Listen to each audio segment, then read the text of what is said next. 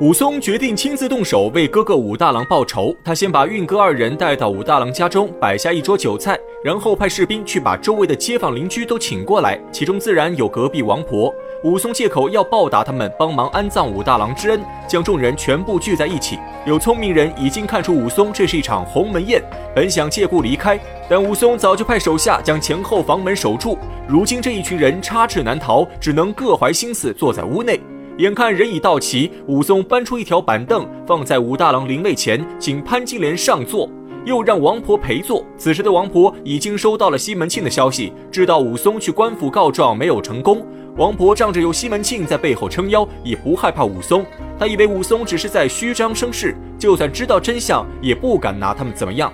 因此，大大方方地坐上板凳，还顺便告诉潘金莲，让她放下心来。这二人安心坐在板凳上，冷眼观察武松，想看看武松究竟能耍出什么花招。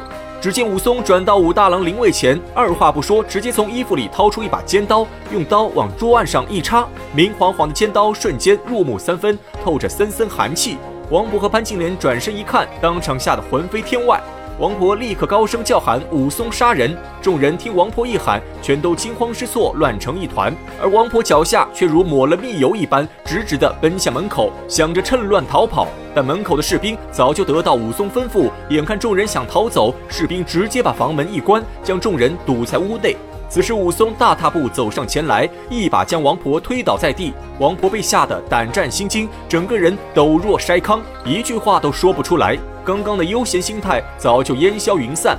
武松脚踩王婆，手拿尖刀，整个人煞气腾腾，威风凛凛。眼看街坊邻居都被吓得不轻，武松急忙开口抚慰众人：“各位高邻莫怕，我武松虽然是个粗鲁的汉子，却也知道冤有头，债有主。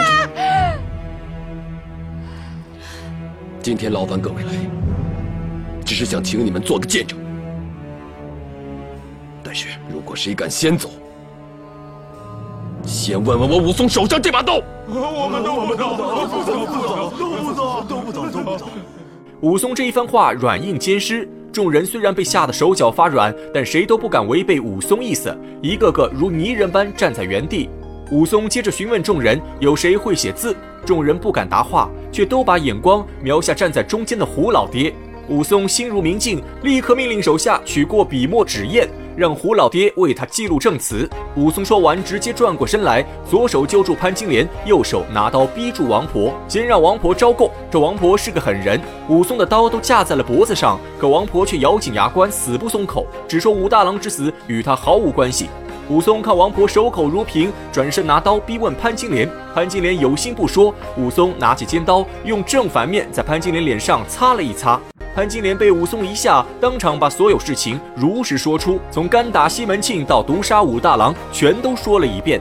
武松让胡老爹全部记录下来，然后转身又问王婆。王婆初时还想抵赖，武松拿起尖刀往王婆腿上一戳，王婆疼得浑身发颤，只能当场招认。武松让胡老爹把王婆的口供也记录一份，又让周围众人全部签字画押作证。一切处理完毕后，武松先不管王婆，伸手拽过潘金莲。潘金莲见势不妙，刚想开口大喊，武松出手如电，一刀捅穿潘金莲的心脏。潘金莲的口中不断溢出鲜血，眼看是活不成了。可怜潘金莲本是一个苦命姑娘，却成了封建制度的牺牲品，最终为自己的贪心付出了生命的代价。武松杀死潘金莲后，让手下看住王婆，自己提着潘金莲的人头来找西门庆报仇。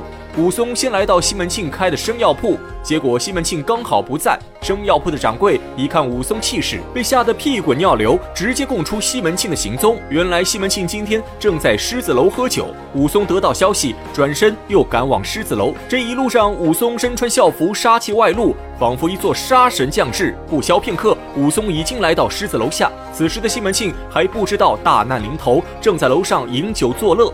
武松直接提刀冲上二楼，二人就在狮子楼上大战一场。这西门庆自幼就爱舞枪弄棒，倒也颇有一些拳脚功夫，尤其是一手袖里乾坤，更是使得出神入化。不过比起武松来，还是稍逊一筹。武松报仇心切，招招都使出全力，没有半分留情。二人交手数招，武松瞅准西门庆一处破绽，直接伸出右手抓住西门庆左脚，顺势往窗外一掀。西门庆头朝下，脚朝上，从二楼摔到街上，摔了个七荤八素。武松从二楼一跃而下，正跳到西门庆身边，西门庆来不及反抗，已被武松一刀斩杀。武松杀掉西门庆后，把西门庆和潘金莲的人头系在一起，提回家中，整整齐齐摆放在武大郎的灵位前。武松终于用自己的方式为哥哥武大郎报仇雪恨，而西门庆和潘金莲贪图一时快活，最终也遭到报应。这便是武松斗杀西门庆的故事。我们回头再看这件事，会发现武大郎之死正应了那句“匹夫无罪，怀璧其罪”。武大郎性格懦弱，又矮又丑，本来配不上潘金莲，但他却贪恋潘金莲的美貌，舍不得放手，以为凭着主人家的一纸卖身契就能让潘金莲死心塌地地跟随自己。可他却不知道，潘金莲是一个不甘平凡的女人，最终被潘金莲所害。而武大郎虽然表面死在潘金莲手中，但真正杀死武大郎的却另有其人，那便是运哥和王婆。王婆是操控一切的幕后凶手，而运哥也并非什么好人，他正是引爆整个事件的导火索。为什么要这么说运哥？我们从原著来分析，在《水浒传》的原著中，运哥生活贫苦，小小年纪就开始在阳谷县卖水果补贴家用。而西门庆经常接济运哥，从这一点来看，西门庆倒不算一个坏人，他起码有救济穷人之心。但俗话说“升米恩，斗米仇”，意思就是在别人饥饿的时候，你送给他一升米，别人会对你心怀感恩；可你如果一直帮助别人，给了他太多的米，就会使对方变得贪得无厌。被帮助的人会把这些给予视为理所当然，一旦你某一天停止援助，别人就会对你心生怨恨，甚至将你当成仇人对待。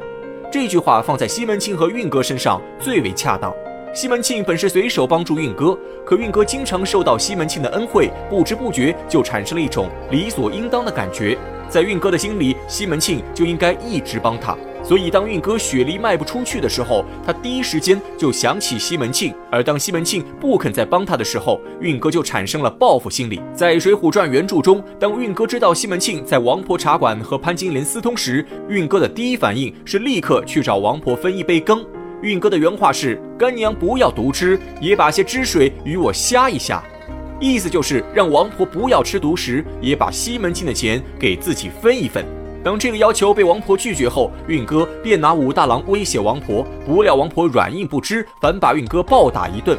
这时候，运哥就有了报复之心，他不仅要报复王婆，更要报复西门庆，因为运哥知道西门庆此时就在王婆屋内，二人动静这么大，西门庆肯定能听到，但西门庆没有出面，这就说明王婆的行为是经过西门庆默许的，因此运哥顺带着把西门庆也记恨在心。要想报复西门庆和王婆，那就要靠武大郎出手。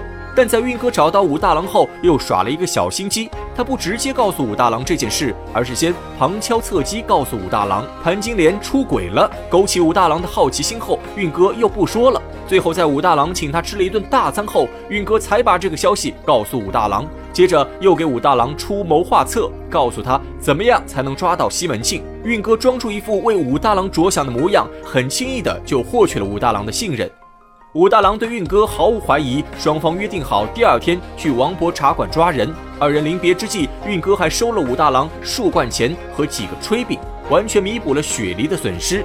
由此可见，运哥并不是一个普通的孩子。他既然能想到捉奸计划，肯定能想到武大郎打不过西门庆。可即使这样，他还是怂恿着武大郎上阵，目的就是为了报仇。武大郎结果怎么样，根本不关运哥的事，他只是想搅黄西门庆和王婆的好事。就这样，武大郎成为了运哥复仇的棋子。等到了王婆茶馆，武大郎被西门庆一脚踢伤，运哥见势不妙，又偷偷溜走，而西门庆也顾不上找他麻烦。就这样，运哥偷偷逃过一劫。等武松回来找运哥时，运哥又借口担心吃了官司无人照顾家中老妇，因此不愿意给武松作证，非逼着武松给他掏了五两白银。运哥这才答应给武松出堂作证，而运哥指认的对象正是西门庆。可能连西门庆都没有想到，最后让自己丧命的，居然是一个自己曾经好心帮助过的人。这也正是作者的隐藏伏笔，用一个小人物来揭示大道理。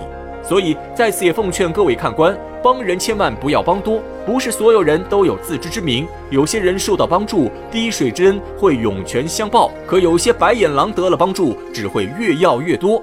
当有一天你不再给他帮助的时候，就会反受其害。